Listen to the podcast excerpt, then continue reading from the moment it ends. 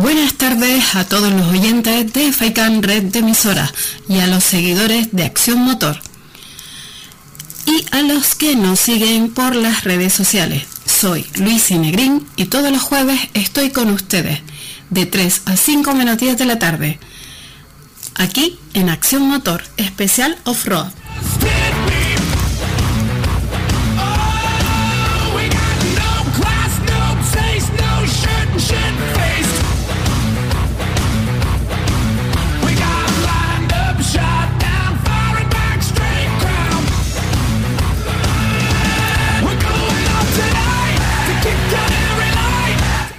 Si eres un apasionado del off-road y el todoterreno, este es tu programa. Hablaremos del Rally Dakar, de las noticias, la actualidad y novedades. Contaremos con los clubes de las islas, de las actividades que realizan y de sus eventos. Hablaremos del campeonato 4x4 Extremo de Canarias, con sus organizadores y equipos participantes.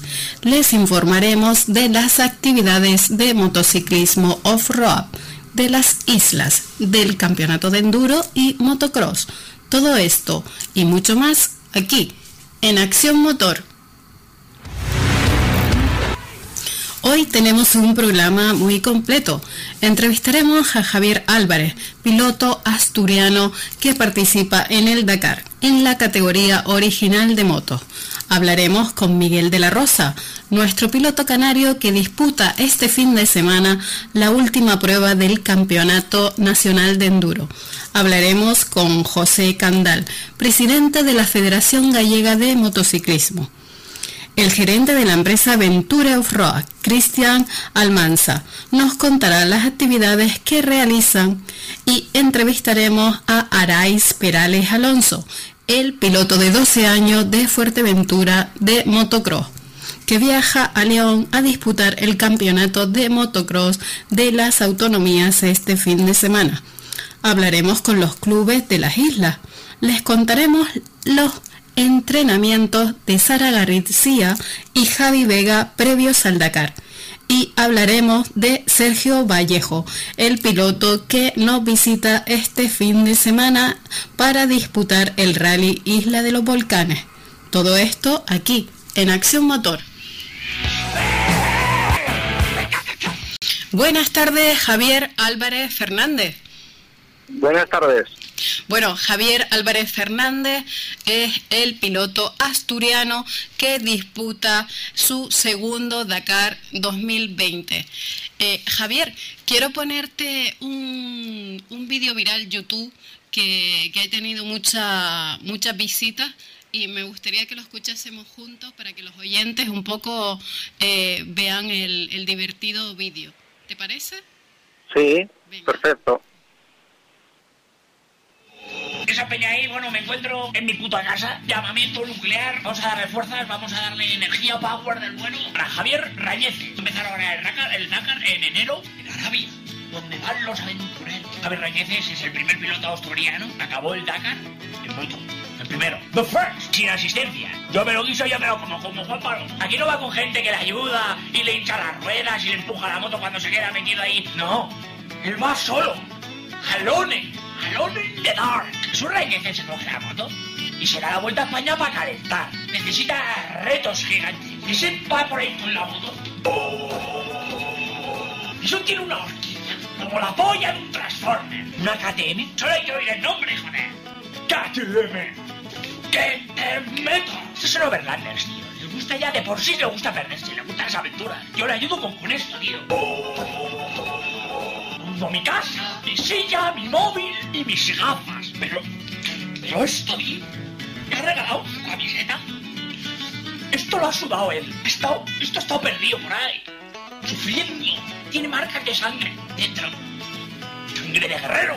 La gente se exalta las normas. Le pones una carretera delante y... y... y ¡Escupe! ¿Qué carretera ni qué carretera? Me subo una montaña, chaval. Vadeo, hago la puta folla.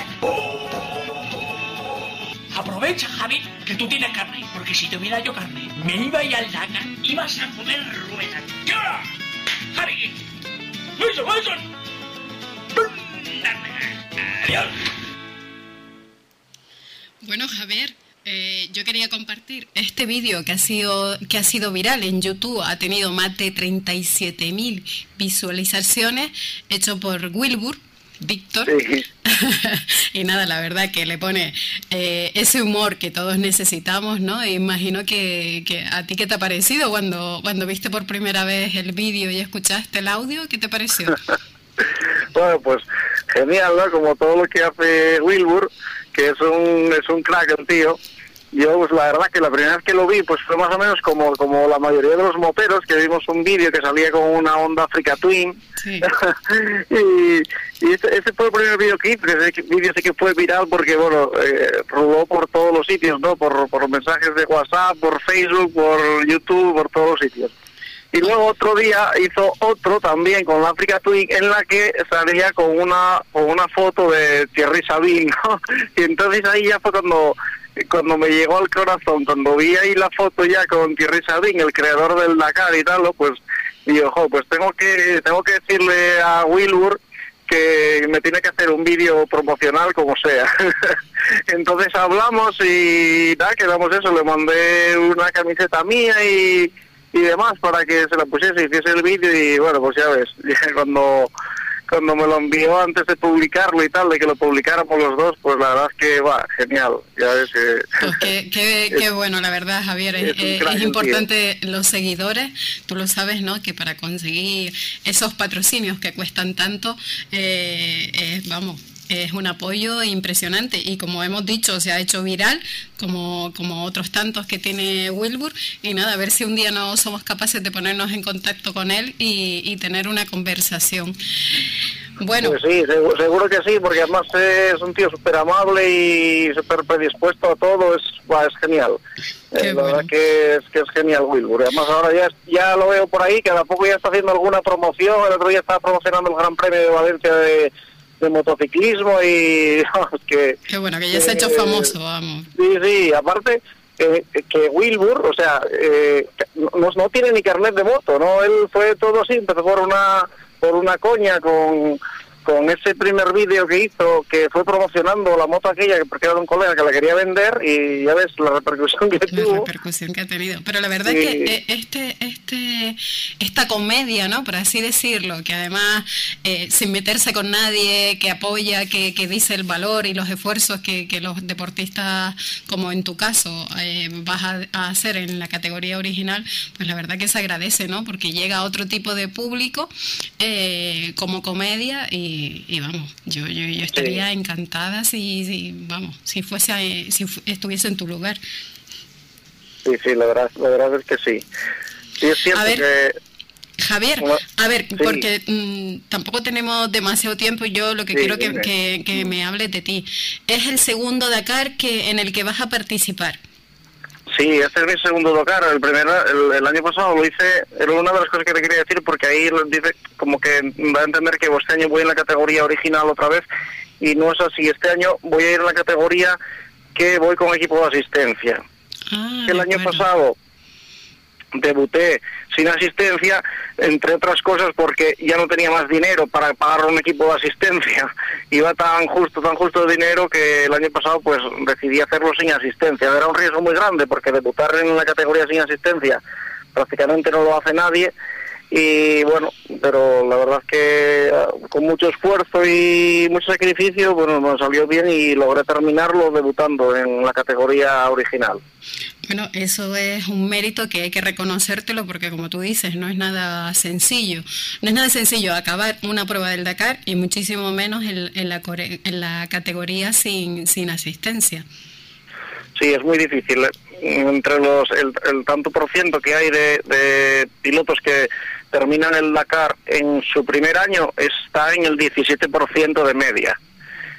Pues eh, debutando en la categoría original, pues estará en torno al 3 o el 5% como mucho, porque es que es una categoría en la que casi nadie debuta en esa categoría. Eh, el año pasado debutamos cuatro españoles, que fuimos, fue Sara García, Javi Vega, eh, Julio García Merino y yo eh, fue algo casi inusual porque lo normal es que pues conozcas el Dakar, los primeros años vayas con alguien que te haga la asistencia y luego una vez digamos tienes esa experiencia pues mucha gente pues como reto personal pues se plantea hacerlo a lo mejor en una ocasión pues sin asistencia, que es como como es el Dakar auténtico, como, como originalmente lo hacían pues, los primeros pilotos del Dakar. Entonces, pues la verdad es que el año pasado ya te digo que fuimos cuatro españoles los que debutamos en la categoría y excepto Sara García que la pobre tuvo un problema mecánico eh, los otros mm, tres logramos terminar, o sea que fue un éxito pues increíble para, para, los, para los tres. Sí, un éxito y un orgullo, vamos, también, porque, porque como tú dices, no es nada sencillo.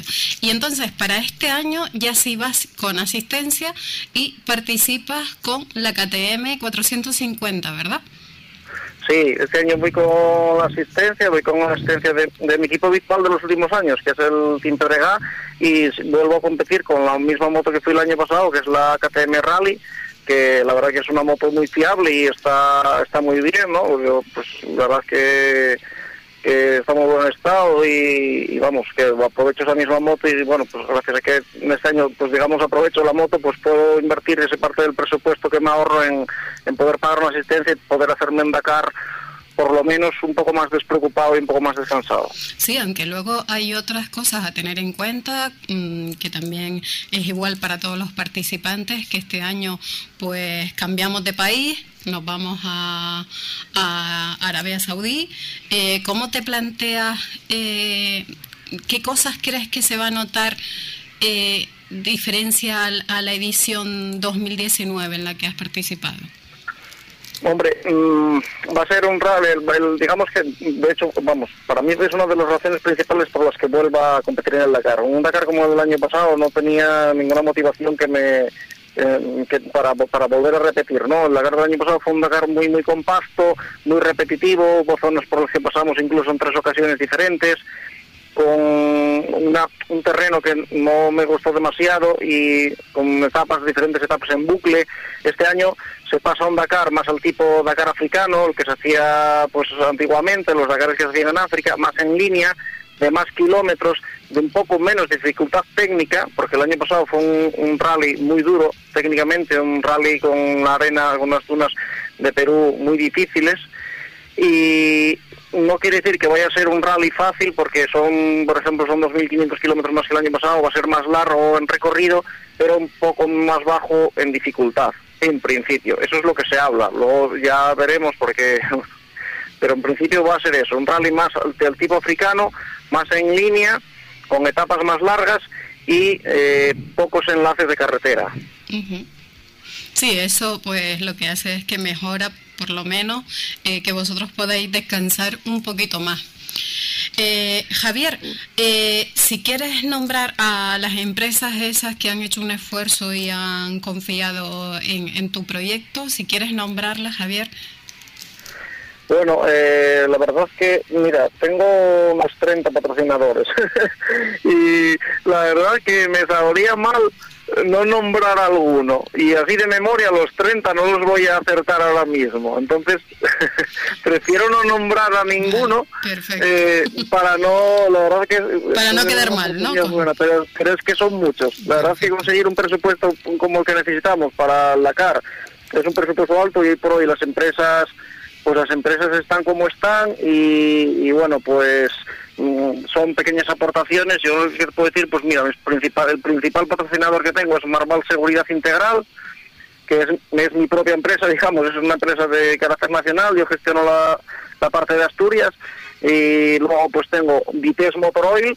que es eh, de aceites para automoción, eh, Servipesa, que son pesaje industrial, y Motoviedo, que es un concesionario de, motos de aquí de Asturias, de Oviedo, y, el Burger King Grupo Nalo. Digamos que esos son mis principales patrocinadores. Javier. pues tengo patrocinadores con aportaciones ya un poco más pequeñas, pero bueno, no menos importantes. Javier, ¿te importa mantenerte un minuto y medio a la espera? Nos vamos a publicidad y así nos podemos despedir tranquilamente. Sí, por supuesto. Perfecto, gracias.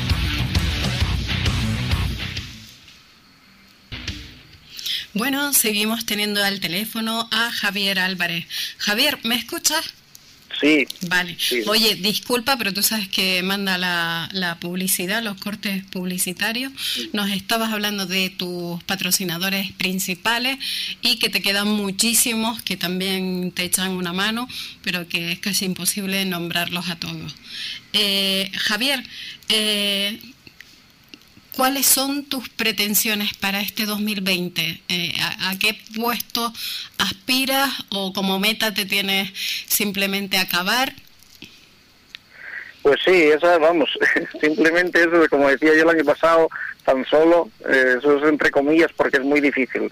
Sí, sí, para mí lo más importante es terminar, el puesto no me importa, eh, porque bueno, para nosotros al final lo que cuenta es estar ahí todas las etapas y, y llegar al final eh, que estemos ahí cada día, pues a nivel de patrocinadores es lo que más importa, que luego nos juguemos un poco más o un poco menos, no va a ser insignificante porque eh, de ir a una posición a lo mejor más adelantada, a lo mejor arriesgando mucho más, pues a lo mejor subo 10 puestos y puedo seguir igual pues por el medio o el final de la tabla, ¿no? A mí lo más importante es terminarlo, conseguir terminarlo, no tener caídas, no tener problemas mecánicos y, y volver a hacer finisher eh, vamos, es súper importante y yo creo que para el 90% de los, de los participantes del Dakar es lo más importante, terminar. Hay unos pilotos, pues que cinco o seis pilotos que se van a jugar el rally, pero el resto de, de los pilotos, lo más importante primero es, es terminar. Luego, si haces un puesto, pues cuanto mejor sea, pues, pues mejor, ¿no? Pero lo más importante es eso, terminar. Eh, Javier, eh, que, que, no es nada, vale, nada fácil acabar el Dakar. ¿Alguna anécdota que nos puedas mm, contar de, de, tu experiencia el año pasado? ¿Alguna anécdota curiosa? Bueno, así digamos que lo más significante el año pasado fue que, bueno, pues el día víspera de la etapa de descanso, eh, pues yo la verdad es que llevaba siempre todos los días un ritmo muy conservador por lo que te digo, pues por evitar problemas y, más el año pasado que iba sin asistencia. Eh, y en esta etapa, pues al final de la etapa nos esperaban unos kilómetros, nada, unos, creo que eran unos 30, como mucho 40 kilómetros de dunas, pero que fueron muy, muy difíciles, en los que abandonaron bastantes pilotos. Y bueno, pues yo, eh, en lugar pues, de abandonar o tocar el botón de rescate, que fue lo que hicieron otros pilotos, yo ese día pues se me hizo de noche en las dunas y quedé a dormir allí. Dormí en las dunas y al día siguiente por la mañana terminé la etapa. Eh, fuimos solo yo y otro piloto, Roberto Beco, un piloto peruano, que, que por avería al final quedó a dormir allí, pero vamos, por voluntad propia, lo único que quedó a dormir en las dunas eh, fui yo. Y eso, pues, bueno, digamos que fue un poco mi anécdota o lo más significante de, de mi rally, pero gracias a eso conseguí terminar lo que hubo otros pilotos que... Que abandonaron. Que, pues, claro. Mm, sí, pues por no hacer noche en las dunas ese día, eh, pues abandonaron.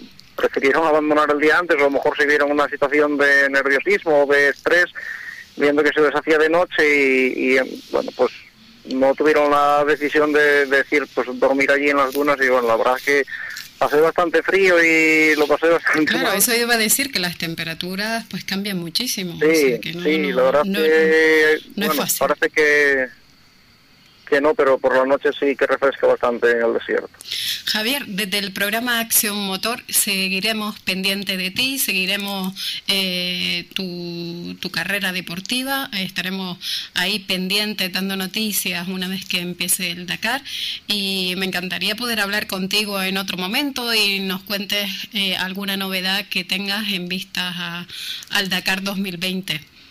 Pues sí, desde luego, quedo a vuestra disposición puedes seguirme todo, el mundo en, mis redes sociales, que tengo mi Facebook que se llama Javi Rañeces de Asturias al Dakar y el Instagram que es javi.asturiasdakar, pues ahí todo el mundo puede seguir mi día a día de la preparación y luego una vez por eh, que, que, comenzamos la carrera, pues todos los días voy poniendo ahí un poco pues la historia diaria de cómo me va yendo en la carrera.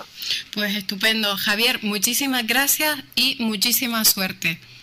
Muy bien, muchísimas gracias a vosotros. Un saludo, Javier. Un saludo.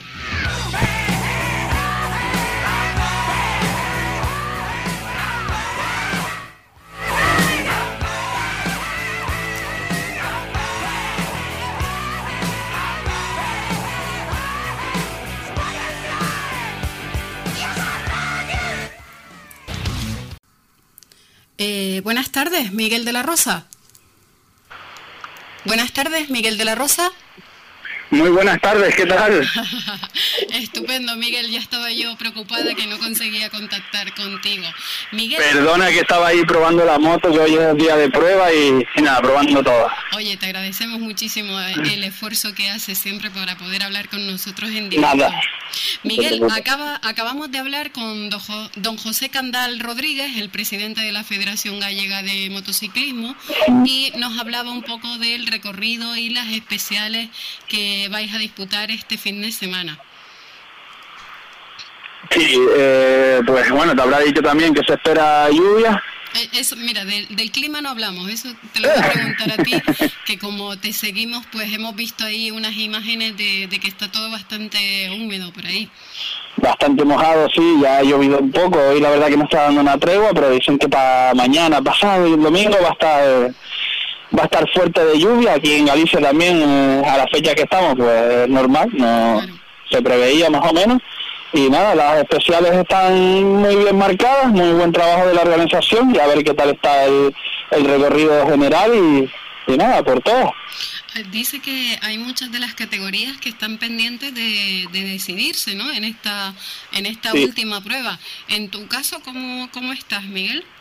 En mi caso, también se decide que pueda quedar tercero o cuarto de mi categoría. Ahora mismo voy tercero y, y el campeón de otros años pues va cuarto y me va me va cogiendo puntos entonces en esta si obtengo un buen resultado a lo mejor puedo mantener esa tercera posición que sería mi, mi mejor resultado en la categoría reina vaya bueno, un, un, cuarto tampoco está mal. Este, no, el cuarto estoy bastante contento con el año pasado y más que fue mi primer año en esta categoría, pero sí es verdad que este año que voy un poquito mejor, pues me gustaría eh, quedarme con ese tercer puesto.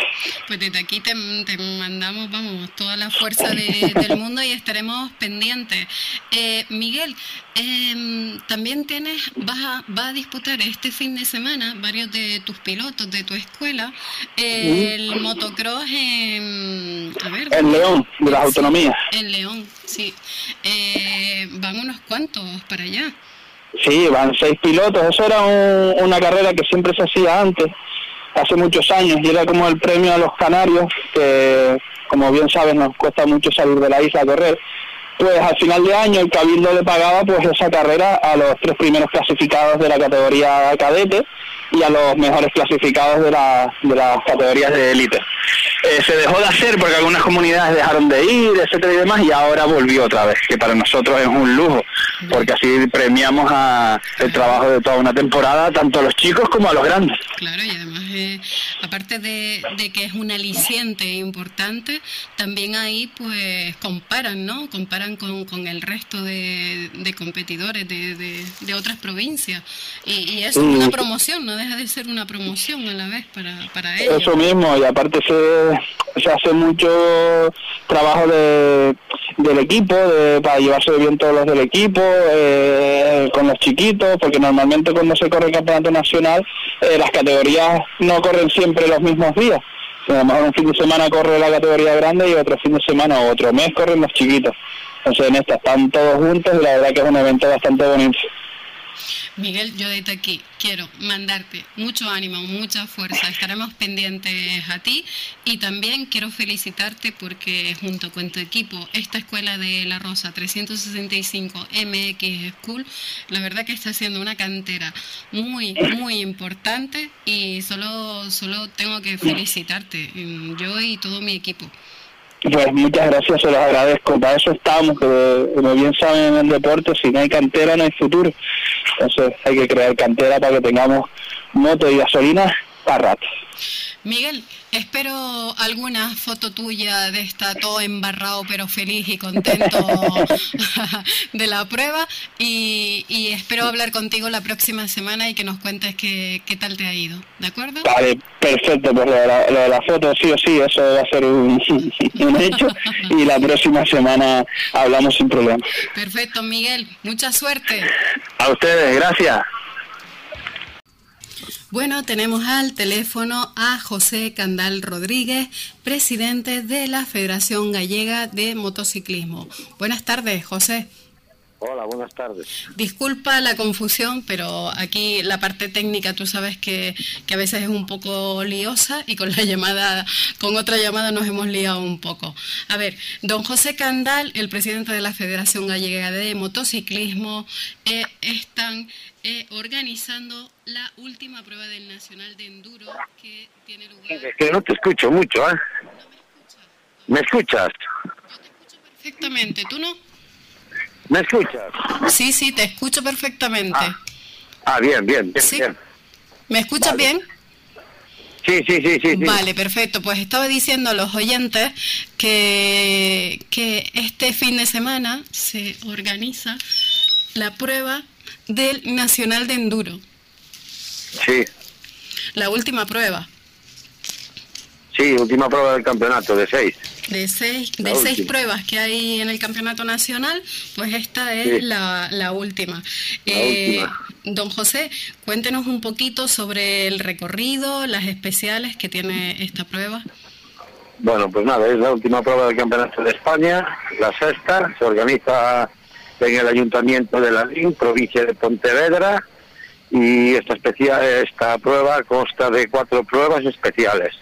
Una extrema natural, eh, una, una especial super test para todos los pilotos todos los días, una especial cross test y una especial enduro test y un recorrido, un rally de 72 kilómetros. A tres vueltas para unas categorías y a dos vueltas para otras categorías. Los dos días igual la carrera, tanto el sábado como el domingo va a tener el mismo funcionamiento. El paddock está montado en la esplanada de un centro comercial, que es el Carrefour, y el parque cerrado está montado en la plaza del ayuntamiento. De allí saldrán unas motos a participar ahí en la prueba. ¿Están todavía por disputarse o por decidirse? Por de- está todavía pendiente de decidirse eh, la categoría hay- scrap, ¿verdad? Y alguna más. Hay, vari- hay varias categorías por decidir. En concreto, creo que son 11. No, no me equivoco, 11 categorías para discutir. De aquí saldrán los 11 campeones de España. Estupendo. Y también eh, él- he visto que es fácil el acceso para los aficionados que quieran ir a ver eh, las distintas Sí, fácil, recorridos. facilísimo, facilísimo. Todo llegas con el coche a las especiales, todo muy fácil. Tanto el Enduro Test como la Cross Test están a menos de 300 metros una de otra.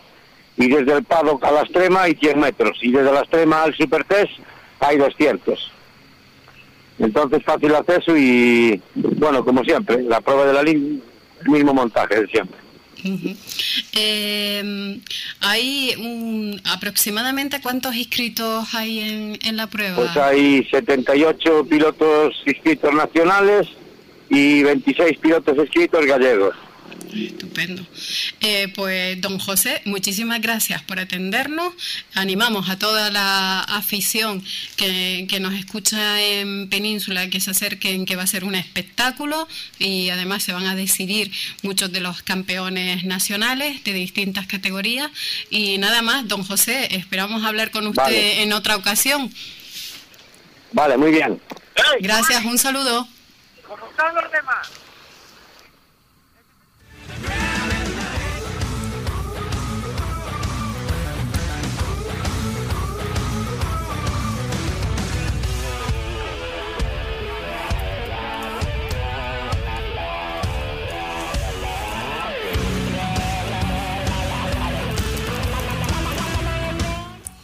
Bueno, estamos intentando ponernos en contacto con nuestro piloto canario Miguel de la Rosa, que se ha acercado a discutir, a disputar esta carrera que nos acaba de mencionar el presidente de la Federación Gallega de Motociclismo, que es la última prueba nacional de enduro.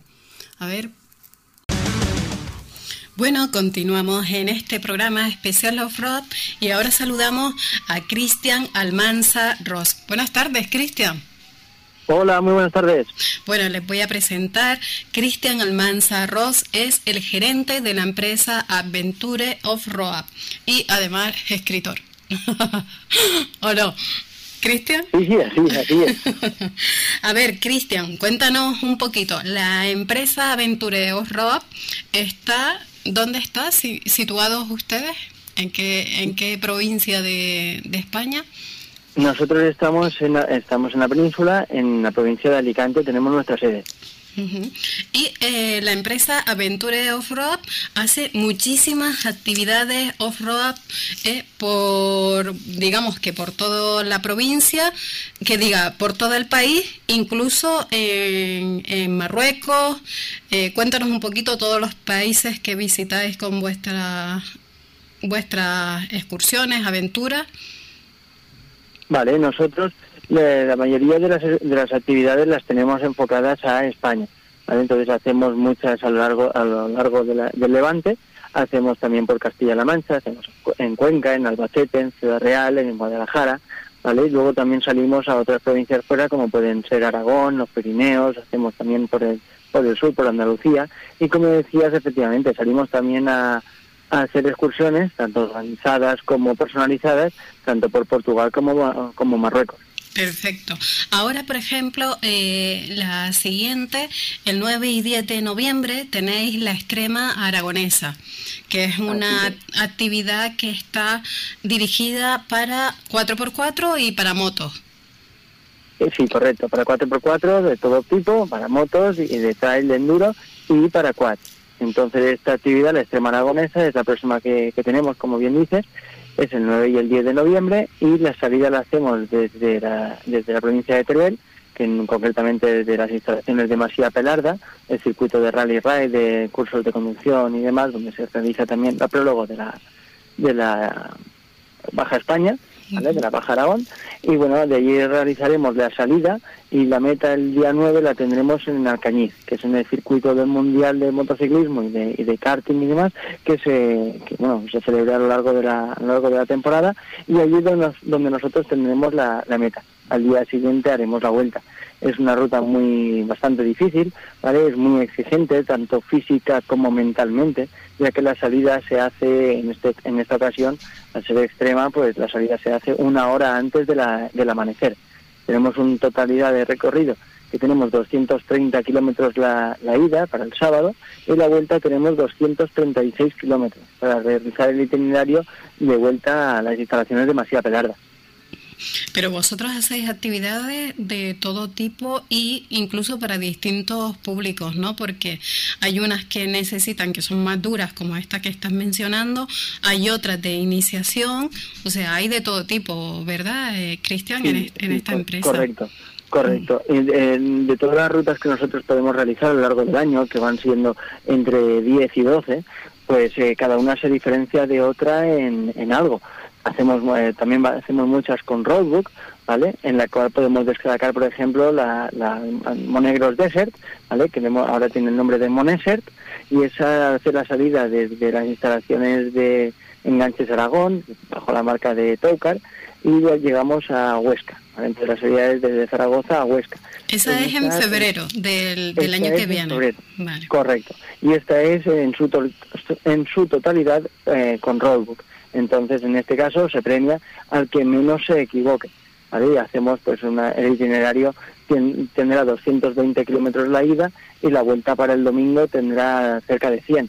¿Vale? Entonces, en esta, por ejemplo, como decíamos, es con, con roadbook, ¿vale? Igual que la que hacemos en Ciudad Real, en Huelas de Tabulta, que tenemos la salida desde Tomelloso, ¿vale? Luego, por ejemplo, de Serranías de Cuenca es mucho más, más sencilla a la hora de navegar, ¿vale? Sería con, eh, haciéndola con track para, para, para, GPS, igual que bueno muchas otras que tenemos de iniciación, eh, que bueno pueden venir todo tipo de vehículos, ¿vale? Sobre todo también hacemos eh, una parte para vehículos clásicos, en la cual pues puede venir de todo tipo de vehículos clásicos. Ah, qué interesante. Entonces, la verdad que, la, que las imágenes ¿no? de, de, los participantes tienen que ser muy divertidas, desde vehículos clásicos a vehículos un poco más de serie, a otros ya más preparados para lo que es el, el off-road.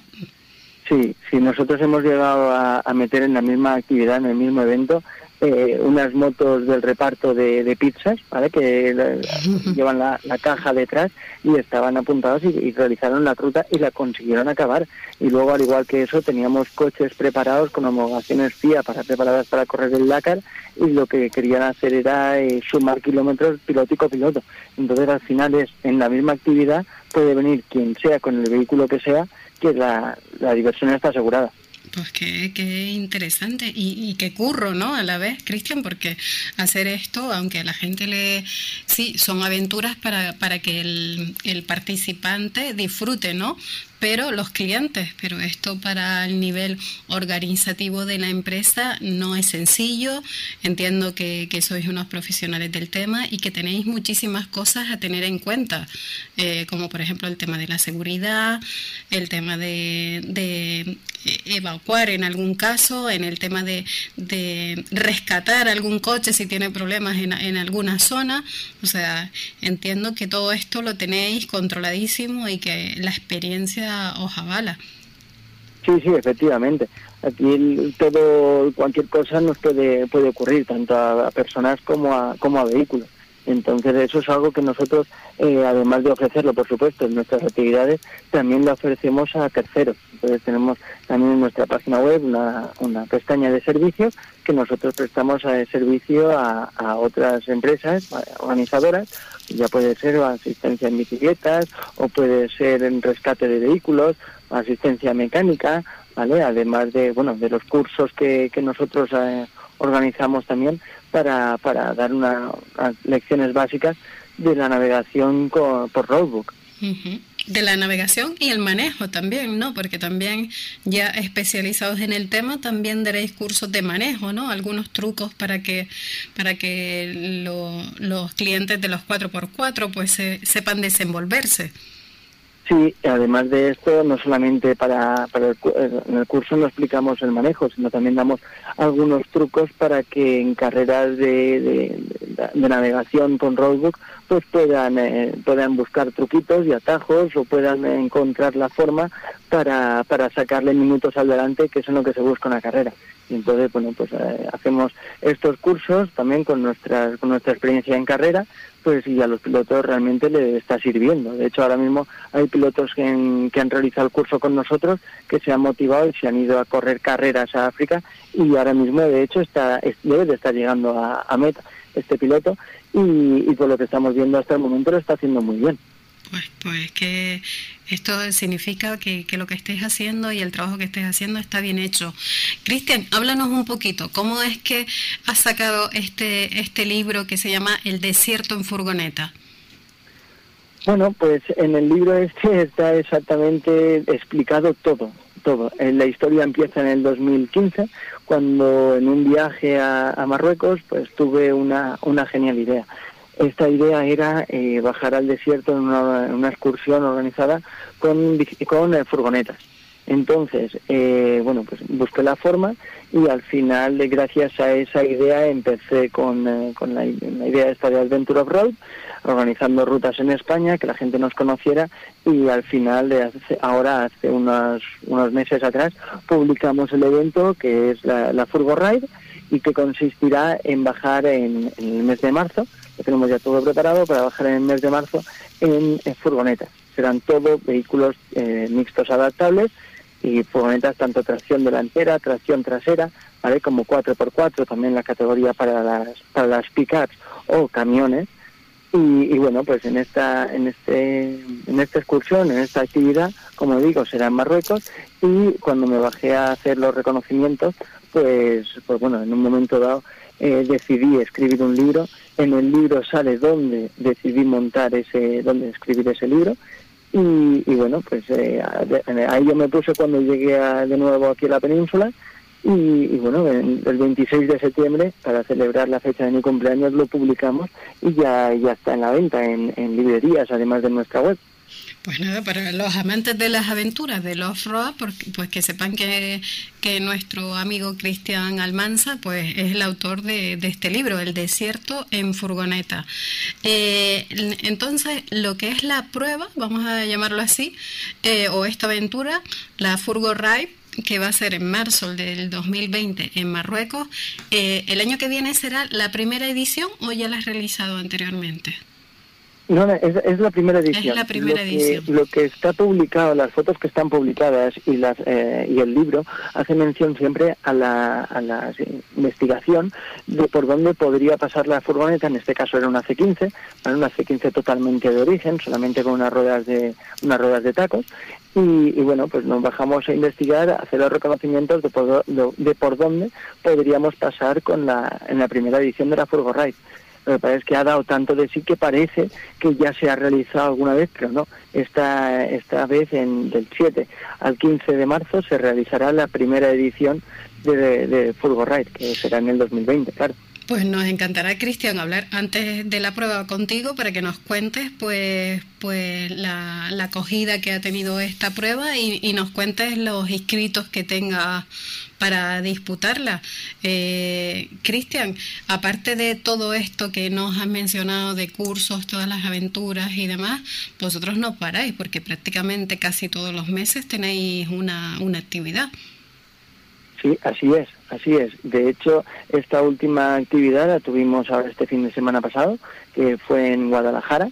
Fue la primera edición de, de la primera ruta de Jaraguada y bueno pues una gran aceptación entre entre vehículos y participantes y bueno pues una vez más iban de todo tipo de vehículos desde motos de maxi trail trail enduro quads habían también una, unas, unas cuantas furgonetas que se trajeron para, para ir haciendo pruebas en los vehículos para, para bajar a la Furgo Ride. En este caso tuvimos, además de los, de los clásicos cuatro latas, que venían varios, pues hubieron, hubo también una, una C15 que estaba ya preparada para, para bajar a la Furgo y también hubo una MB y las fotos de en esa ruta que sale bajando las furgonetas por una tiradera, vamos, eso no, no tiene desperdicio. A ver, también hay que contarle que a los oyentes que no sepan exactamente qué es una C5, corrígeme si me equivoco, es una furgoneta, pero no furgoneta, furgoneta, es el tipo, eh, a ver, algún modelo, tipo el que el vecino vende el pan. Eso es, sí, correcto, la furgoneta. ¿No? En este caso, la C15, eh, bueno, es un vehículo que al menos aquí en la península es muy conocido porque, digamos, que es el vehículo que ha, que ha levantado el país. Eh, la C15 la llevaban los fontaneros, la llevaban los panaderos, la llevaba todo el mundo, incluso también la llevaba Telefónica. Y hubo una, un momento dado cuando Telefónica cambió los vehículos y los vendió de, de segunda mano, bueno, pues eh, todo el mundo quería hacerse con una C15. Es más, el, en este caso, el, en la C15, eh, tuvo que, se, se, quiso seguir fabricando cuando salió el modelo nuevo, que era el modelo berlino, pues la gente seguía queriendo la C15 por la dureza de ese vehículo. Y bueno, en el libro sale, de, sale contado por qué nosotros elegimos ese vehículo sobre otros y, y, bueno, pues al final lo que, lo que vale es el viaje, no es el vehículo en sí. El vehículo hace gracia efectivamente porque no es un vehículo preparado para bajar al desierto ni cruzar las dunas, pero, pero bueno, lo conseguimos hacer y por supuesto vamos a hacer que los participantes en esta, en esta próxima edición bajen con su furgoneta, sea la que sea, tenga el motor que tenga, tenga la tracción donde la tenga y, bajen y, y, lo disfruten, eh, vamos, al máximo tanto como hice yo.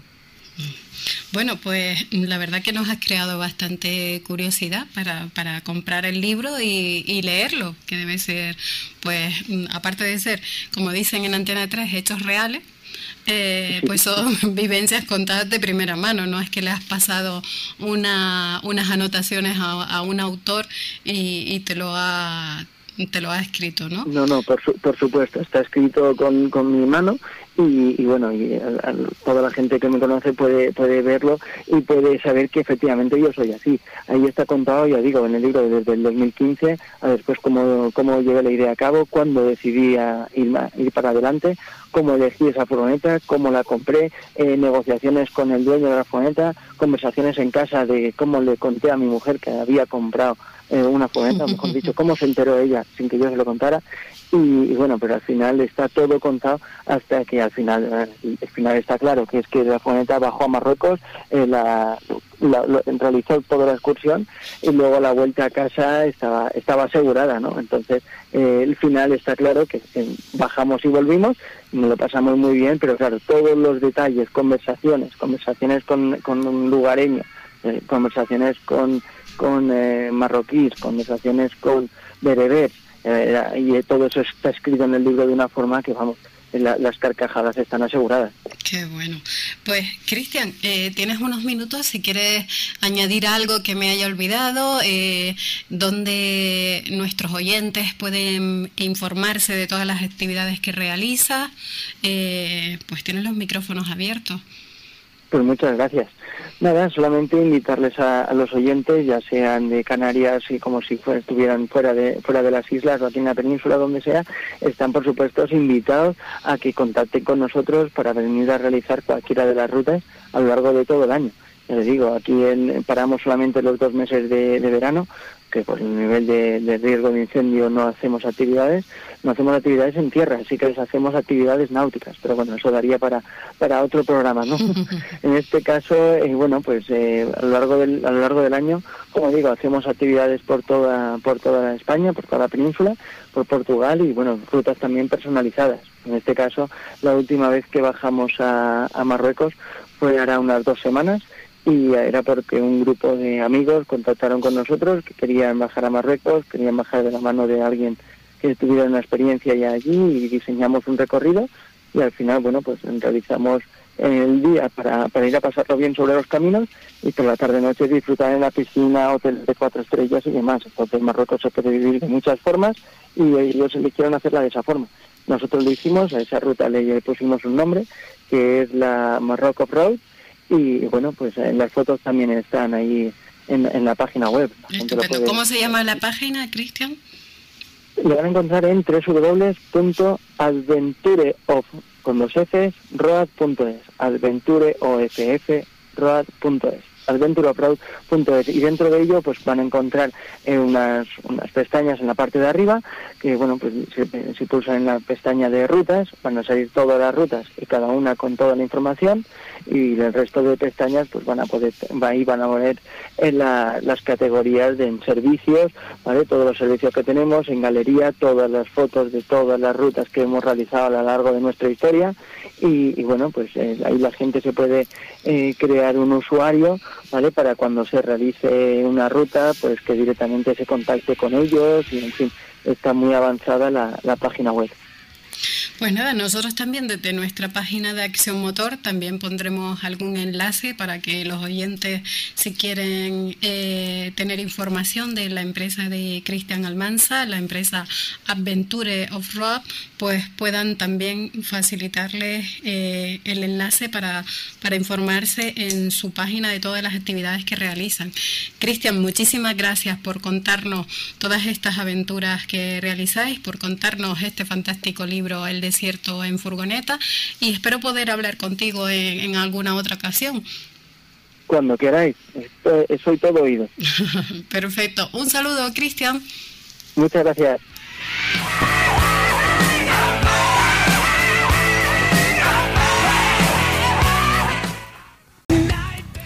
Bueno, continuamos en este programa especial Rap y tengo al teléfono a Rosa Alonso. Buenas tardes, Rosa. Hola, buenas tardes. Bueno, vamos a presentar. Rosa es la madre del piloto canario de motocross Araiz Perales Alonso. A ver, Rosa, muchísimas gracias antes de nada por atendernos, por, por, por entrar en directo en este programa y te lo agradezco muchísimo, que a veces las madres de, estos niños prodigios que tenemos aquí como que siempre están en la sombra, ¿no? Y, te agradezco muchísimo que, te hayas puesto a disposición de, este equipo. A ver, gracias a vosotros. A ver, Rosa, cuéntanos. Araiz tiene 12 años.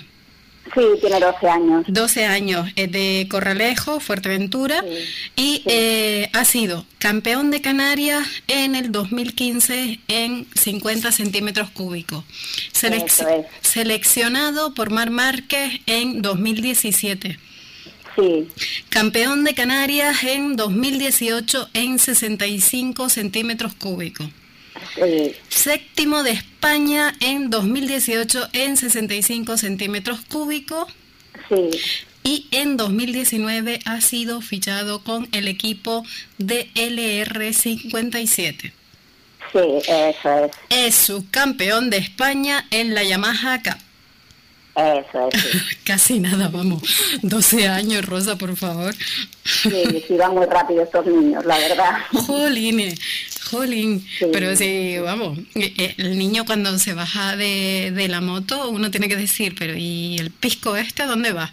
¿no? Pues sí, la verdad que sí, que es que empiezan muy prontito y, la verdad que es que prácticamente son bebés, ¿eh? Hay, hay niños que los ves y son bebés. Araiz era un bebé prácticamente cuando empezó y la verdad que aquí en Canarias tenemos una buena cantera, cada vez hay más niños y está, estamos todos muy contentos, la verdad que cada vez haya más, más afición y más cantera, porque eso significa que que cada vez tendremos mejores cositas, más instalaciones y...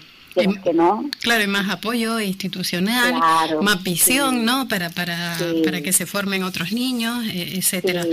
Rosa, cuéntame un poquito cómo es que eh, la familia eh, empezó esta afición y decidieron que, que, el niño empezara a montar en moto.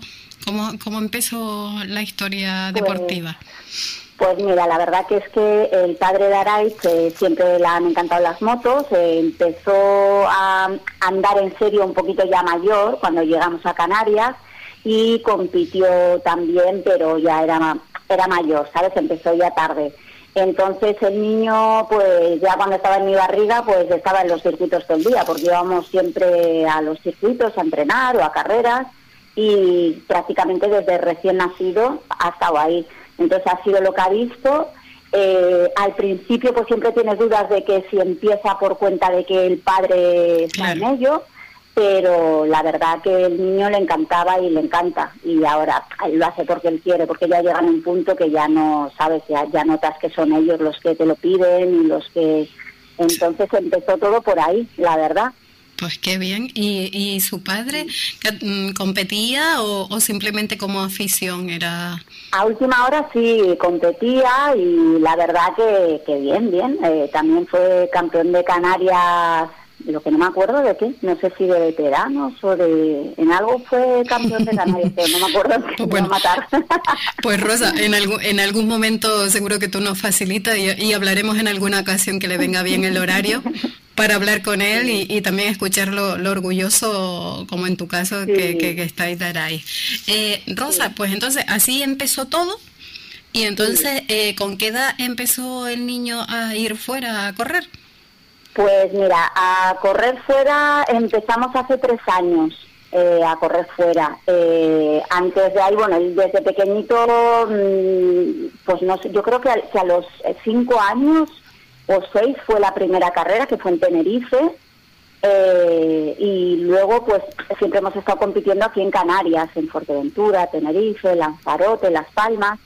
Eh, pero hace tres años pues nos surgió una oportunidad porque eh, hubo un, padre de un niño de Tenerife que se llama Dan Kiston que nos ofreció ir con ellos al Campeonato de España y hacer una especie de equipo con Burracing, con, con una tienda de, que está en Zaragoza, que la lleva Emilio, y nos hicimos un equipo y vamos pues eh, Dan, iba Yonai eh, y va también Araiz, íbamos como equipo de aquí de Canarias, pero eh, en Burracing.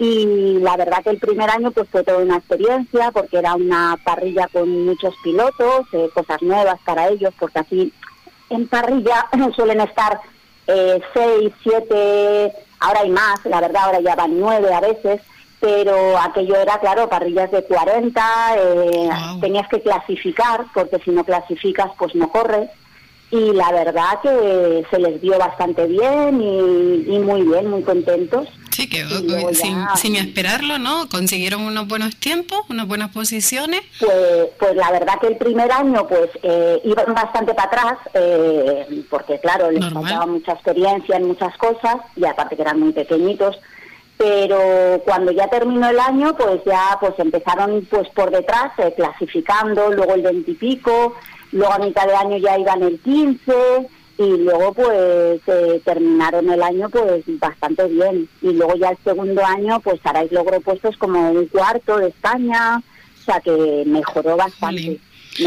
casi, nada casi nada o sea un cuarto puesto sí. Y luego, eh, según me, me, explicabas, para que yo conociese un poquito más, que el Araiz cumple en diciembre. Sí, sí, Araiz cumple los años en diciembre. ¿Y eso qué supone, Rosa, para que los oyentes lo entiendan? En, pues supone un poco como en el colegio, ¿no? Que siempre pasas de curso siendo el pequeño, ¿no? Pues en, en el motocross pasa lo mismo, siempre pasas de categoría siendo el pequeño. Entonces sí que es cierto que hay niños que optan por pasar de categoría antes por tamaño de los niños o, por, por experiencia o pero en este caso Araiz pues es un niño bastante normalito, tirando mediterráneo, así pequeñito. Entonces, claro, el, el pasar de categoría siempre pasa bastante pequeño de cuerpo, con lo cual el primer año no le beneficia porque tiene que tirar por la moto y no tiene cuerpo suficiente eh, se adaptan bastante bien, pero por ejemplo este año con la 85 pues ha sido un año de adaptación, ha estado saliendo fuera y mira, ha quedado subcampeón de Yamaha Cup, que es un puesto muy bueno, pero hasta que no ha finalizado el año no estaba a gusto con la moto, era una moto que requiere una fuerza física y un claro, entonces, como, como bien ha explicado, o sea, él recién cumple la edad, ya lo pasan de categoría a una moto que pesa más, tiene más caballaje y, y se tiene que adaptar. Y, y, sin embargo los otros que, que, que, cumplen años, pues a principio de año, lo que fuese, ya tienen esa trayectoria, esa experiencia, ¿no?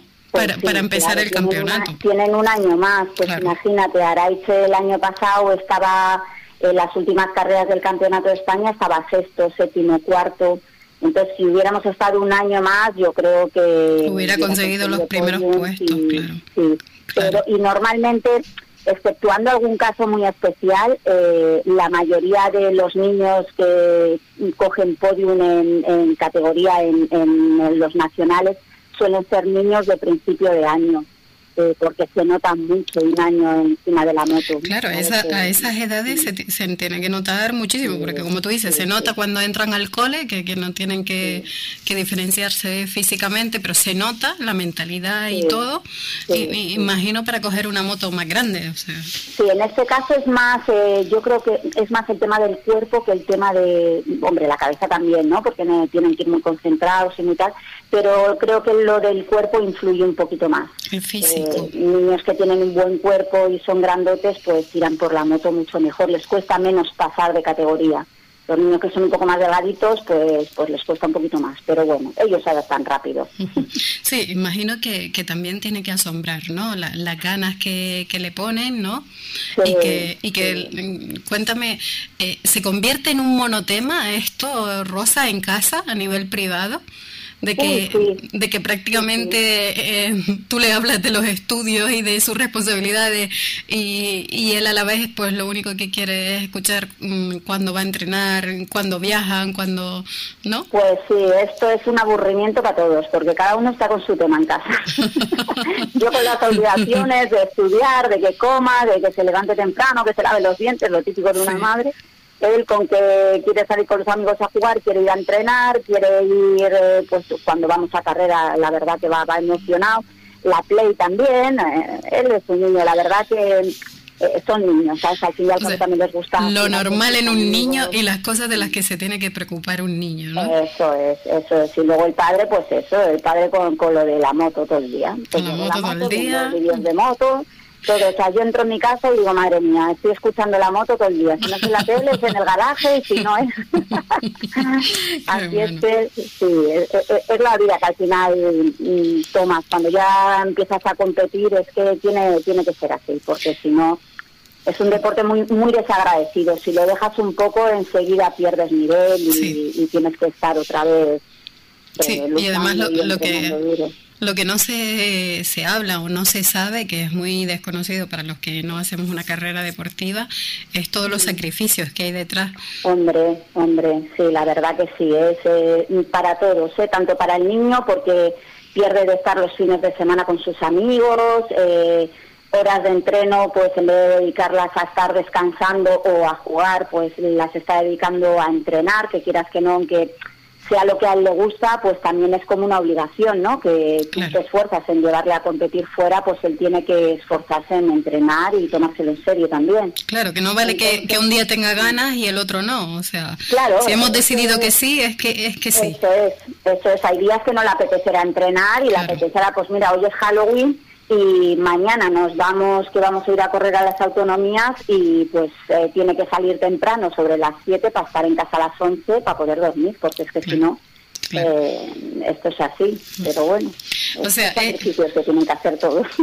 Para que todos los oyentes que, que están conociendo un poco mejor hoy a, Arais Perales Alonso, pues este fin de semana disputa el campeonato de motocross de las autonomías en León. Y Rosa, yo quería comentarte, antes estuvimos hablando con Miguel de la Rosa, que está ahora mismo en Galicia, que está disputando una prueba del Nacional de Enduro. Y aparte de, hablar de él y de la prueba de este fin de semana y de su campeonato, pues también estuvimos hablando de la escuela y estuvimos hablando pues de este campeonato de motocross de autonomía, que parecía que se paró durante unos años, pero otra vez las instituciones pues han apoyado a que, a que vayan pilotos de, de distintas provincias a, a disputarlo. Pues sí, la verdad que quieras que no, pues es, es una pues un aliciente porque hay niños que nosotros pues sí hemos tenido la suerte de salir fuera y tenemos bastante ayuda del cabildo, del ayuntamiento, del gobierno de Canarias y nos hemos podido permitir salir fuera, pero hay niños que por ejemplo en Canarias no se pueden permitir salir fuera a correr y mira, esto es una oportunidad porque van a salir fuera, van a estar eh, con con una parrilla con 40 niños, son experiencias que son bastante buenas, claro, para ellos, pues la verdad que sí, que son experiencias buenas y también para el deporte, porque es una manera de, de fomentarlo. Claro, de fomentar el deporte, la vida, la vida saludable, todos los valores que transmite en sí el deporte, que ya no es la posición, sino los valores que transmite, etcétera. Pues Rosa, me quedan pocos minutillos para llegar a la publicidad. ¿Tendrás a, a por ahí cerca? Sí, lo tengo aquí al lado que me está escuchando. Ah, pues pregúntale si quiere hablar con nosotros. ¿Quieres hablar con ellos? Sí, venga, te lo paso, está aquí al lado. Gracias. encantada, muchas gracias. Muchas gracias, Rosa, a ti. Seguimos en contacto, ¿de acuerdo? Gracias, hasta luego. Buenas tardes, Arais. Hola. Hola, buenas tardes, Arais. Hola, buenas tardes. A ver, Aray, cuéntame, este fin de semana te vas a, a León a disputar una carrera de motocross. ¿Qué? ¿Muchas ganas de ir? Sí, porque voy representando a Canarias. Muy bien, Aray. ¿Y, y qué? Te, mañana además está coincidido que es día de fiesta, entonces genial porque no pierdes cole y, y tienes que madrugar, ¿no? Para mañana coger el avión y estar allí temprano. Sí, ahí tengo que estar ya temprano viendo porque si no estoy agotado todo el día con el viaje y todo. Claro. ahí súper cansado. A ver, eh, Arais, ¿tú has notado en mucho desde que eras más pequeño y empezaste a competir hasta ahora, ¿tú te has dado cuenta de que has mejorado muchísimo y has aprendido muchísimas cosas? Eh, hombre, claro que sí, muchísimas. Ahí estuve en una etapa que pensaba que no mejoraba y ahora estoy de nuevo volviendo a mejorar ah, bastante. qué bien. ¿Y esta nueva categoría en la que estás, qué, qué te parece? Mm, ¿A ti te da la sensación de que vas más rápido o la sensación que tienes es que mm, pesa mucho más la moto para ti o cómo te encuentras en esta categoría? Eh, vi que esta, la 60 tenía que tirar por ella para que vaya rápido, pero estaba sola porque pesa mucho y es súper grande y es diferente. Antes es muy, soy muy agresivo con la 60 y con esta pues tengo que ir más con cuidado. O sea, no puedes abrir todo el gas, ¿no? Porque es demasiado rápida ya. Está volando. y encima, como no pesas mucho, pues en nada te tira, ¿no? Sí. Qué bien. Y Aray, vas con mucha ilusión porque vas a ver a otros compañeros del motociclismo que, que viven en Península y te los vas a encontrar este fin de semana. Sí, van a ir bastante amigos míos que hace tiempo que no los veo porque no han podido correr por dinero y eso, y lo voy a poder ver este fin de Pues que- estoy ilusionado. Pues qué, qué bien, cuánto me alegra escucharte. Pues Aray, espero poder hablar contigo o la próxima semana o en otra ocasión y, y que me cuentes qué tal te ha ido y lo bien que te lo has pasado. ¿De acuerdo? Vale, Oye, un saludo, Aray, muchísima suerte. vale, muchas gracias. Gracias a ti. Encantado. Encantado. Gracias, buenas tardes. Gracias. Continuamos con nuestro programa especial Off-Road y ahora nos damos un salto a La Palma. Buenas tardes, Lucía Gómez. Hola, buenas tardes, Luisi. Pues bueno, Lucía Gómez es miembro del club La Mandarria, que es un club de La Palma. ¿Es así, Lucía? Sí, efectivamente, el club de 4x4. Eso, por supuesto, un club de 4x4. bueno, nuestra amiga Lucía Gómez, pues es parte de, de este club y nos contará un poquito, pues, el club hace como cuánto tiempo decidisteis formar este club entre, entre el grupo de amigos. Bueno, el club fundado con fecha, pues hace unos seis años. Ya, pues en realidad ahora mismo somos ocho miembros, estamos abiertos a aceptar a más gente, pero por supuesto que siempre quiera mojarse y, y participar. Y correr, ¿verdad? Porque es muy fácil apuntarse a un papel, pero después echar una mano cuando, cuando hay que currar para, para organizar cualquier actividad ya, ya, ya es más complicado. Si solo, solo entrar al club por tener la camiseta no nos sirve. No, para eso ya que se hagan con ella en alguna de las actividades que, que realizáis y, y- y Claro. punto. El club, el club La Mandarria por ahora somos nosotros, está claro que siempre contamos con todos los amigos, todos los que vienen a participar, que sin ellos es imposible. claro.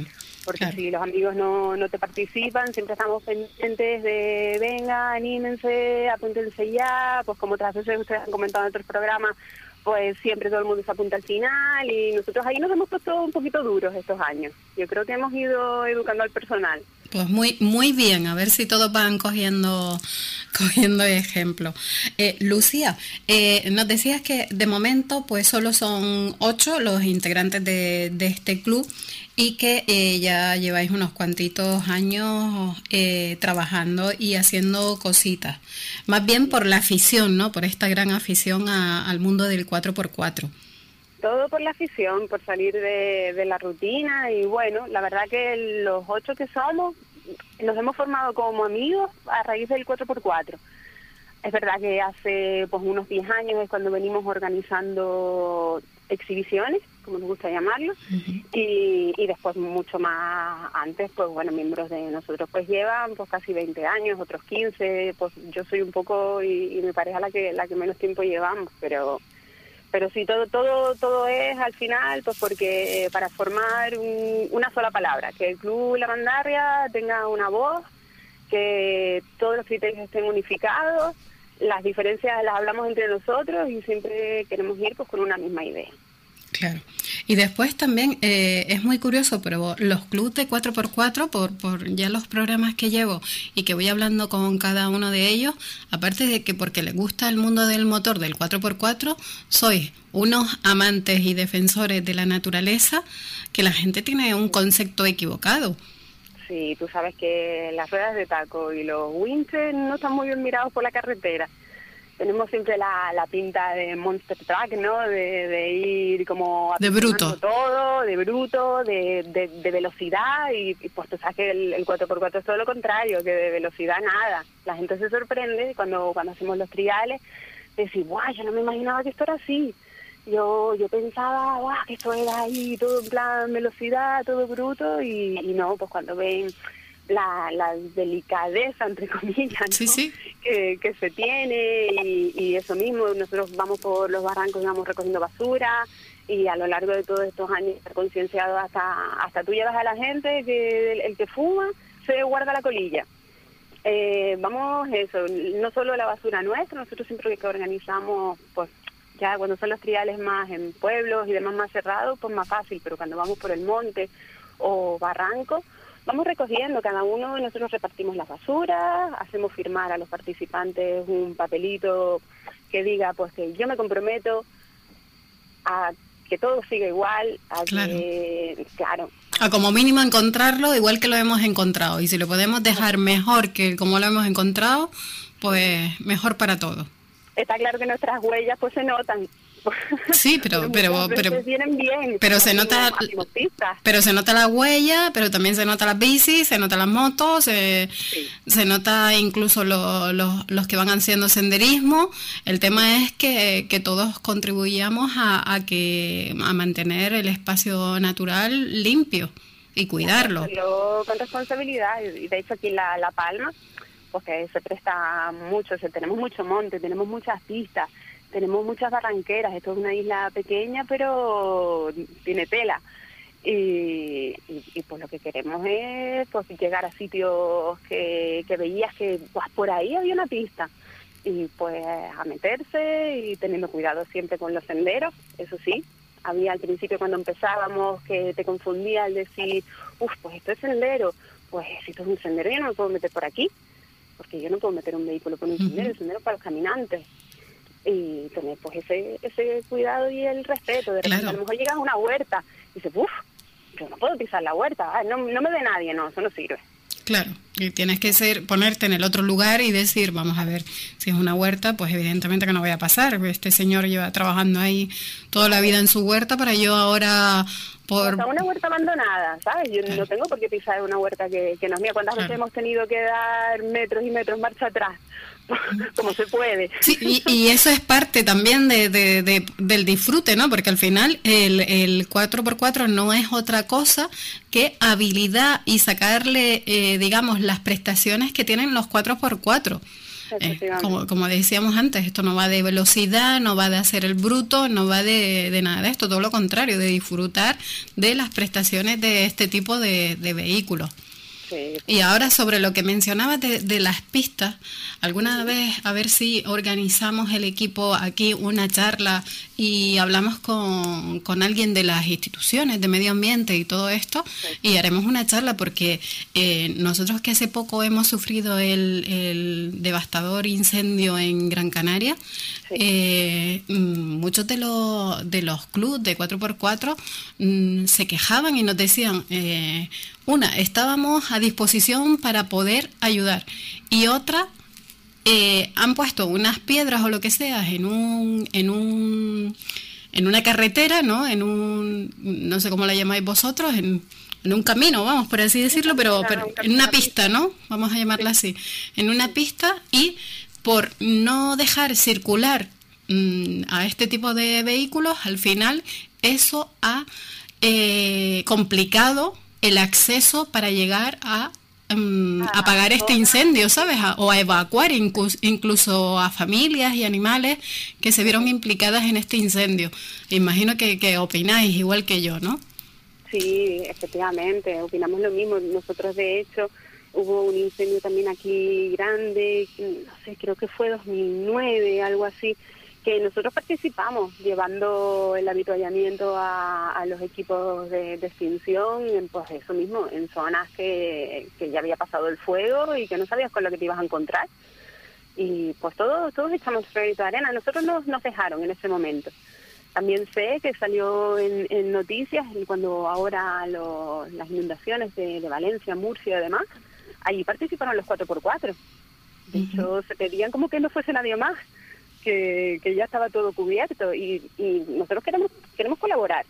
También hemos hecho rescates así, pues de forma privada, de, de, el amigo del amigo que te llama y te dice, oye, que tengo un colega que se quedó con, con su coche o con su 4x4 y, hemos salido en mitad de la noche a, buscar a esa gente. Sitios pues donde la Guardia Civil no puede llegar y, y nos gustaría que hasta la misma Guardia Civil, se prona monte, lo, lo que sea, que contarán con nosotros, porque está claro que siempre vamos a estar disponibles para ayudar, siempre. Pues qué importante me parece y qué valioso me, me parece lo que estás contando, Lucía. Eh, Lucía, vamos a, volver un poquito al Club La Mandarria. Eh, el club, a ver, eh, ahora hay, ha llegado nuevos miembros al club, ¿no? Los chiquitines, ¿te refieres? Los chiquitines. ¿Eh? y esto limitado a un poco al personal, ¿no? Para realizar todas las actividades que, que os gustaría hacer. Bueno, es verdad que, que cuando empezamos, pues mira, pues hace 10 años que todavía no estaba el club, estábamos más activos, más activos en el sentido de que teníamos más tiempo. Lucía, y en todos los sentidos, más activos. claro, sí, ahora estás más activo, pero para, otras cosas. teníamos tiempo, teníamos tiempo de, de pegarnos pues, un día en el monte, pues claro que afortunadamente todos trabajamos y todos sacamos nuestro tiempo libre para hacer rutómetros y los rutómetros no son fáciles. No son fáciles porque quieres hacerlo bien, no quieres que nadie se te pierda, no quieres dar ningún punto de señalización equivocado y eso cuesta trabajo. Uno de, nuestros miembros, Fran, eh, pues me gustaría ir como nombrándolos a, todos. Claro, por supuesto. Se, nos merece que curran un montón. Yo ahora mismo, como tengo la niña más pequeña, soy la menos que participa y creo que por eso me, tocó esto a mí hoy. Así como castigo. no, mujer. no, bueno. y, y sí, antes, mira, podíamos eh, empezamos haciendo rutas brutales, combinando monte, tocábamos distintos municipios, eh, hacíamos trialeras, después hacíamos pues más triales más, más organizados y todo en la misma ruta de fin de semana, empezando terminando el domingo, cogiéndonos la madrugada, lloviera, hiciera sol, lo que fuera. Y ahora sí es verdad, pues que estamos un poquito menos activos y nos aprovechamos de nuestro paso. Nuestro paso ha sido que pues los ayuntamientos ya nos conocen y tú sabes, para poder organizar cualquier cosa tienes primero que contar con el ayuntamiento de la zona. Cuando no se conocía el 4x4 aquí en La Palma, no se conocía en el sentido de ayuntamientos, de burocracia. Tenías también que, que presentarles el proyecto, por dónde ibas a pasar, tenías también que ir al Consejo Insular de Aguas cada vez que tocaras un cauce de barranco, Consejo Insular de Aguas tiene un montón de requisitos de que tienes que pagar fianzas, todo eso salía al principio de nuestro bolsillo y era muy difícil. Era, era, era complicadillo, pero, pero bueno, y en ese entonces no nos exigían seguros, sino que cada vehículo iba con su seguro. Eh, ahora nos aprovechamos de las fiestas de los pueblos. Claro, y entonces ya no es necesario, porque a día de hoy para cualquier actividad ya hace falta un plan de seguridad ese plan de seguridad. Ese plan de seguridad y dinero. Claro. Porque eh, el, tiene que haber un seguro de fiestas que cubra todos los eventos. Y ya no es tan fácil, como de hace pues tres años para acá se ha puesto la cosa muy difícil. Tenemos restringidos las personas que pueden participar porque no entran dentro del seguro. Sí, el, número de vehículos, que no puedan haber más de no sé cuántos vehículos en, en alguna ruta, etcétera, etcétera, sí. Ahí está. Desafortunadamente, pues el técnico, que no tiene culpa de nada, que, que es el, el que tiene que supervisar y al final el responsable máximo, pues están conociendo el 4x4, entonces, pues bueno, al principio estuvieron, nos pusieron muchas restricciones, ya después conociéndonos ya han ido abriendo la mano un poco, pues porque ven que funciona solo. Lo que nos ha pasado es que año tras año al ir haciendo pues en las mismas fiestas, los mismos triales, pues intentando, mira, los chicos sobre todo, dándole la vuelta a la misma barranquera, pero para hacerlo de forma diferente, pues hacemos peripecias. Claro. Y, y entonces ya nos conocen y va solo. De hecho, ya este año, o sea, no, el Ayuntamiento de Mazo nos ha llamado Sí, ya, ya directamente ahora mm, son, lo, son las instituciones las que os llama para contar con ustedes para la fiesta y decir, oye, este año lo vais a organizar otra vez. sí, sí, sí, sí, nos llaman. Oye, mm, acuérdate para que me presentes el plan de seguridad eh, para, para pues el último que hicimos, trial de las fiestas de San Miguel, por el lado de aquí de, de Breña Alta, y venga, y bueno, y tenemos un público que nos está esperando, y, así. Entonces ahora ya, pues eso, pues va un poco solo. y también nos hemos acomodado, pues porque claro, pues no tenemos tiempo. Claro. Pero bueno, lo importante es no dejarlo, como dice, ya, ya os habéis hecho un hueco, os conocen las instituciones y lo importante es que el club, pues, aunque sea con poquitas actividades de ese tipo en las fiestas, las exhibiciones, pues por lo menos que, que sigáis ahí estando, que los niños crecen, que los niños crecen. Y, y, de buenas a primera, pues vosotros que sois casi todos jóvenes, seguro que después ya los niños salen el fin de semana con los amigos y os quedáis vosotros mirando unos para otros como diciendo, ¿y ahora qué? Tenemos, mira, el niño más grande que hay en el, en el club tiene 15 años y la más pequeña tiene 4. Ellos se vienen, se vienen todos, incluso el de 15. El de 15 es el primero que está ahí ayudándonos a, a balizar, a recoger y ya tiene su, su voz, David ya tiene su voz. Qué bueno. Y ya es reconocido como, por supuesto, como un miembro del club. Y mi hija, cuando vamos a algún lado, lo que quiere es que le pongas la camiseta. que ella es importante, que ella es, par- ella es parte de la organización también. Sí, sí, sí, por supuesto. Qué bueno. Oye, Lucía, me ha encantado hablar contigo. Espero que al final no haya sido un castigo. No, la verdad que no. Más fácil. Y, y me encantará ver si tengo la ocasión pues de conoceros o bien que, que vengáis a alguna prueba o pasar algún fin de semana con, con los otros compañeros de club de la isla o bien que vayamos nosotros. Tenemos unos muy buenos amigos en Gran Canaria. No me cabe duda porque además la, la- los clubs de 4x4 al final parecen una gran familia, aunque haya eh, mar por, por medio, la verdad que todos me hablan siempre de, de, como tú dices, de la unión esa familiar, que aunque pertenezcan a otro lado, al final son todos amigos. Lucía, bueno, te voy a decir, yo Sí. quería decir nuestro lema del, de nuestro club, que además viene de, de un gran amigo que ya no está entre nosotros. Nuestro lema es que yo el día lo saqué para esto. O sea, que cuando entramos, ya puede durar el día lo que sea, que el día lo echamos para esto, para salir de una, de una barranquera, de, de donde sea. Y que claro, que todos entramos y todos salimos. qué bueno, qué bonito. Sí. Qué bonito, todos, salimos, del coche más pequeño al coche más grande. Ahí no hay distinción ninguna. ¿Cómo se llama el compañero que ya no está Marcelino. Marcelino. Pues, pues se lo dedicamos, ¿no, Lucía? Sí, se lo dedicamos a, a Marcelino. Cada vez que arrancamos nuestros motores va para él. Pues, pues estupendo. La verdad que muy emocionante y, y siempre se hace pues esta gran familia. Lucía, tienes unos segundos si quieres mencionar pues pues a, a todos los miembros de este gran club que dijiste que los ibas a mencionar. Sí, es verdad. Tenemos a Pedro y a Toñi, eh, tenemos a Dani, tenemos a Fran, a Yure, a Víctor y los niños que son David, Daira, Noah y Nicole. Y, a- y Aco, que me iba a olvidar de Aco.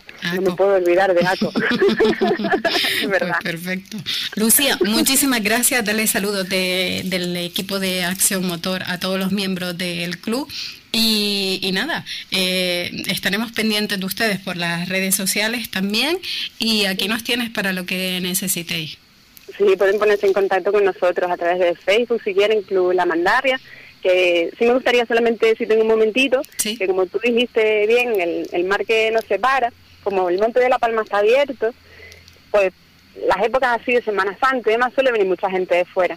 Me gustaría que se siguiera la línea del respeto y que si, por supuesto, quieren contactar con nosotros para que les digamos dónde te puedes meter, dónde no te puedes meter, oye, cuidado con esto, que lo hagan sin ningún sin ningún tapujo, que estamos, vamos, seguro que nos vamos y, y los acompañamos.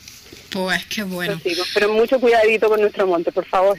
Sí, que hay que Y con, cuidarlo. y con la, con la imagen que, que por ahora nosotros damos del 4x4 en La Palma. Perfecto. Lucía, muchísimas gracias por estar con nosotros en el día de hoy. Esperamos volver a hablar contigo, con algunos de, de, de los miembros de- del club La Mandaria. Buenas tardes, Lucía. Un saludo, Un saludo.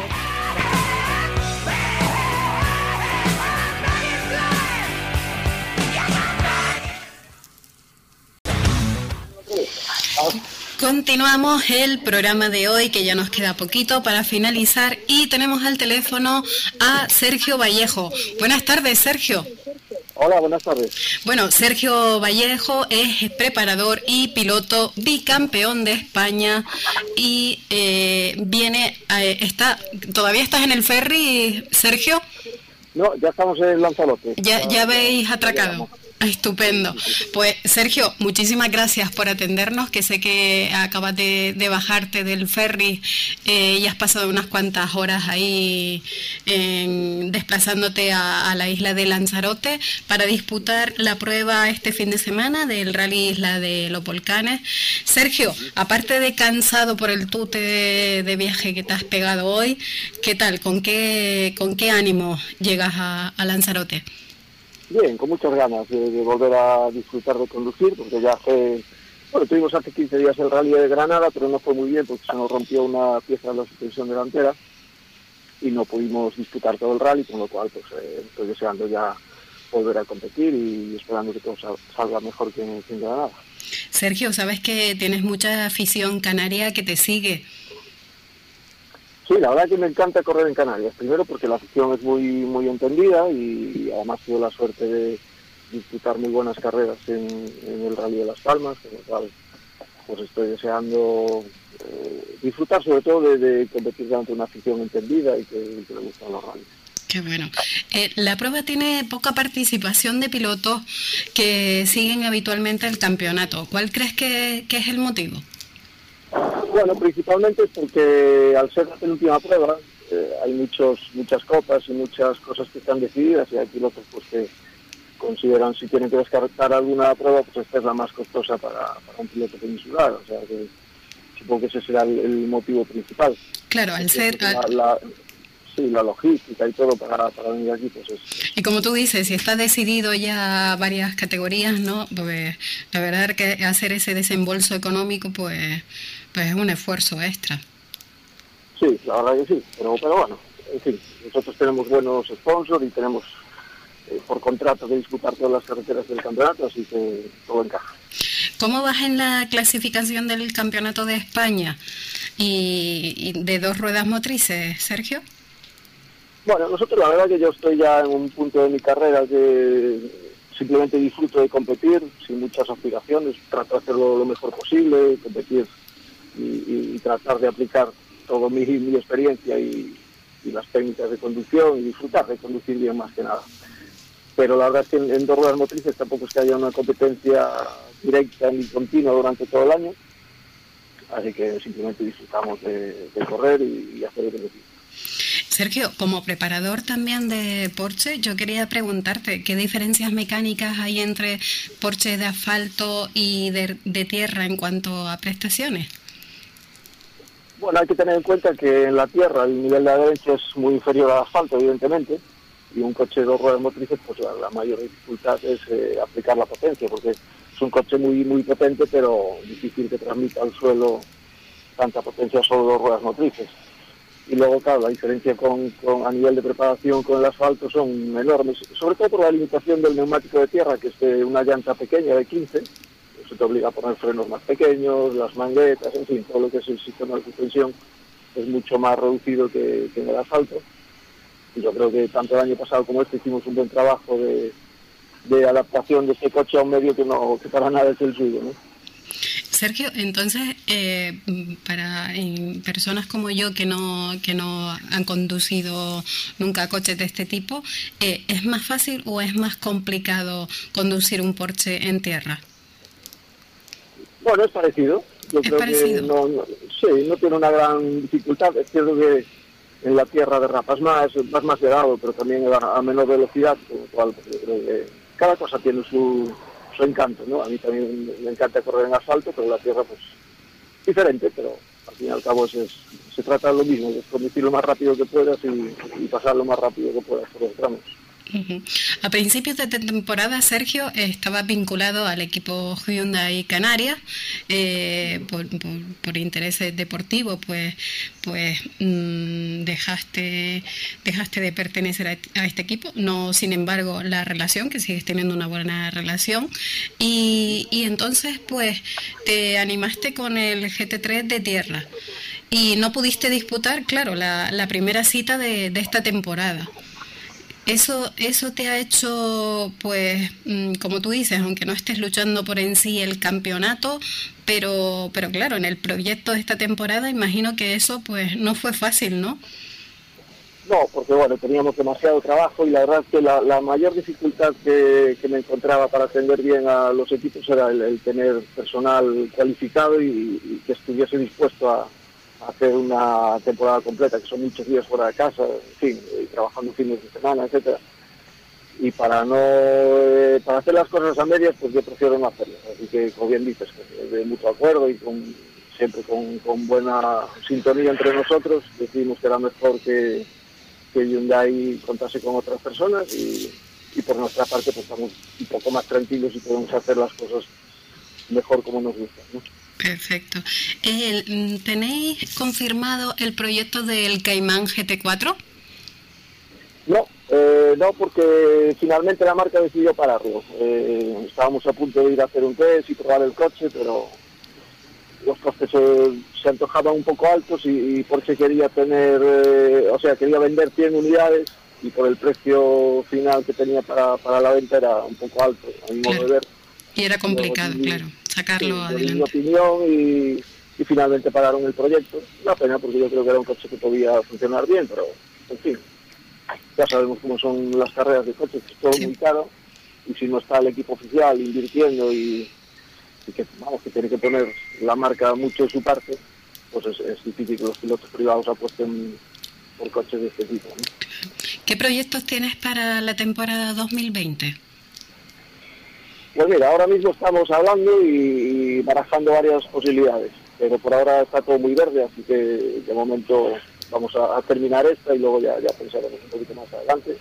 Tenemos varias opciones y tenemos bastante claro lo que nos gustaría hacer, pero como decía antes, los presupuestos mandan, así que vamos a ver si, podemos seguir contando con los sponsors y hacemos lo que nosotros realmente queremos y nos apetece. O sea, de momento nos mantenemos un poco prudentes y, una vez tengas algo confirmado, pues te podremos llamar para, para contarlo, ¿no?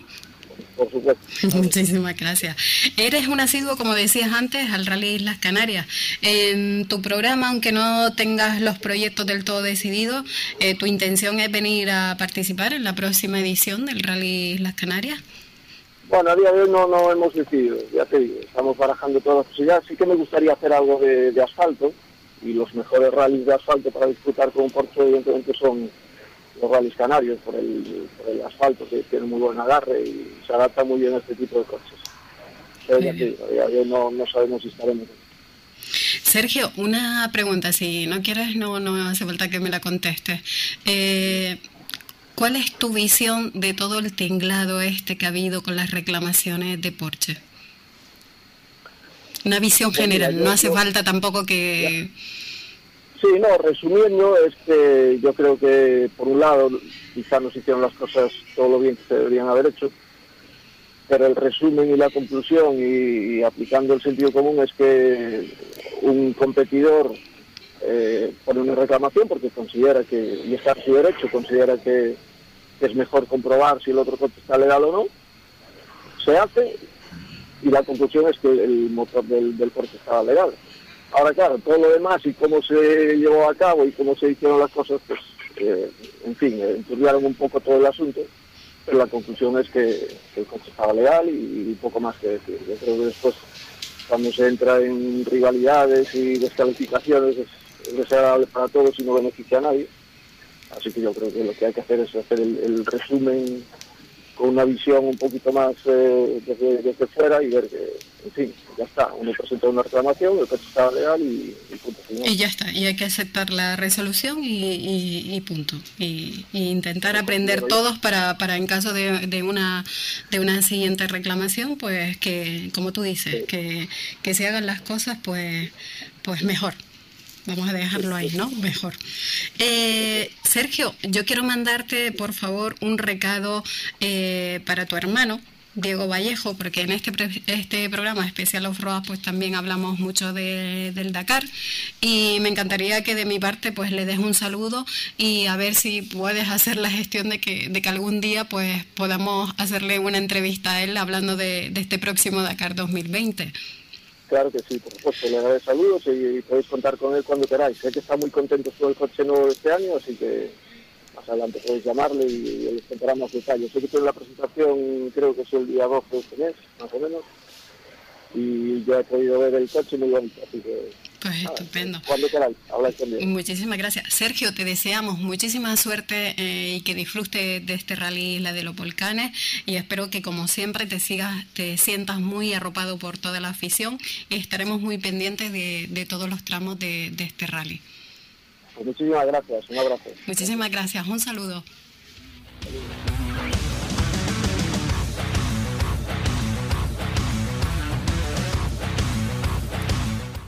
Pues hasta aquí este programa especial off-road. Espero que eh, les haya gustado. Hemos tenido de todo y nos vemos el jueves que viene. Adiós.